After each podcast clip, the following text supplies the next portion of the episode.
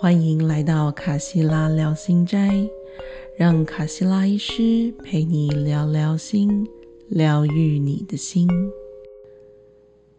各位听众朋友，大家好，欢迎回到卡西拉医师聊心斋，我是卡西拉医师。在各位的生命当中，有没有过后悔的时刻呢？我想每个人都有过这样的时刻，他可以只是为一件小事后悔，例如报复性熬夜，隔天早上起来，可又后悔自己为什么要浪费时间，搞得早上都没有精神；或者我们刚过十一月疯狂购物的时节。可能不小心手滑了，买了什么东西，又来后悔自己想要剁手；又或者是不小心弄丢了一个重要的东西，然后后悔不已。它也可以大致像是在生命当中某些重大的时刻，我们会感觉自己好像做错了选择而后悔。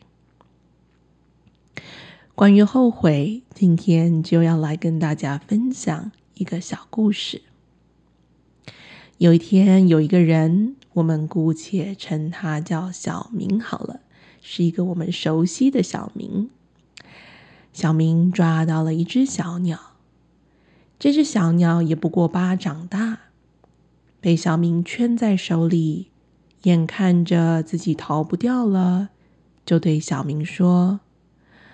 这位先生，你抓着我，对你也没有任何的用处。我这么小，也不够你拿来塞牙缝，不够你拿来吃。不如你放我走吧。只要你放我走，我就会给你三个对你非常有价值的忠告。小明正在歪着头思考，嗯，听起来好像不错。我要不要放这只小鸟走呢？小鸟又接着说：“一旦你松开双手，我就会给你第一个忠告。等到我飞到枝头上，我就会给你第二个忠告。而当我飞到树顶，能够在树顶上跳跃的时候，我就会给你第三个忠告。”小明听了，觉得嗯，听起来不错，好吧。于是就松开手，让小鸟自由飞翔。小鸟一飞出小明的双手，就大声的说：“第一个忠告，如果你丢了什么东西，就算你觉得那个东西跟你的生命一样重要，也不要后悔。”不要过分的用这个后悔来折磨你自己。小明点点头，嗯，听起来不错。而当小鸟飞到树枝上，他又说：“第二个忠告，不要轻易的去相信那些违反你常识的事情，除非你有第一手的证据。”亲眼看到，亲耳听到，否则不要轻易的相信。小明又点点头，嗯，听起来很合理啊，不错啊。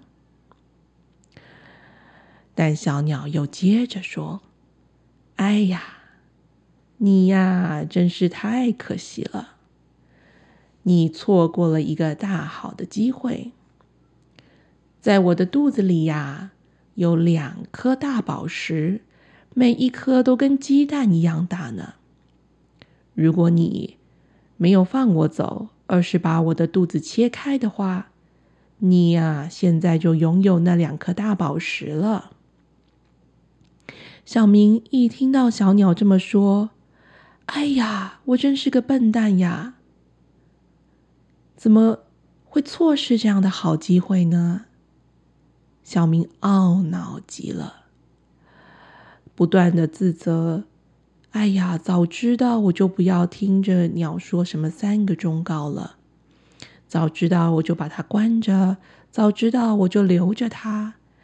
小明马上继续在想：要是我有这两颗大宝石，我就可以怎么样？我就可以买东西，我就可以买车，我就可以怎么样？怎么样的？小明马上有一连串的“如果，如果，如果”，然后用这个“如果”让自己觉得好心酸、好痛苦哦，脸都皱在一起了。但是，小鸟终究是飞走啦，小明也不得不面对这个事实。小明对着小鸟说：“哎，但你也飞走啦，小鸟。至少，请你给我第三个忠告吧。”小鸟看着小明的表情，刚刚皱在一团，内心好像有一个小宇宙，不断的在播放这些剧场，播放这些后悔，哈哈大笑的说。哎呀，我是唬你的啦！现在你居然要问我更多的忠告，你呀，连前两个忠告都没有记在心里。我不是告诉你了吗？第一，不要用过分的后悔来折磨你自己。刚刚你用什么来折磨你自己呢？第二。不要轻易的相信那些违反常识的事情。我的身体还没有两个鸡蛋大呢，怎么可能会有这样的宝石在我的肚子里呢？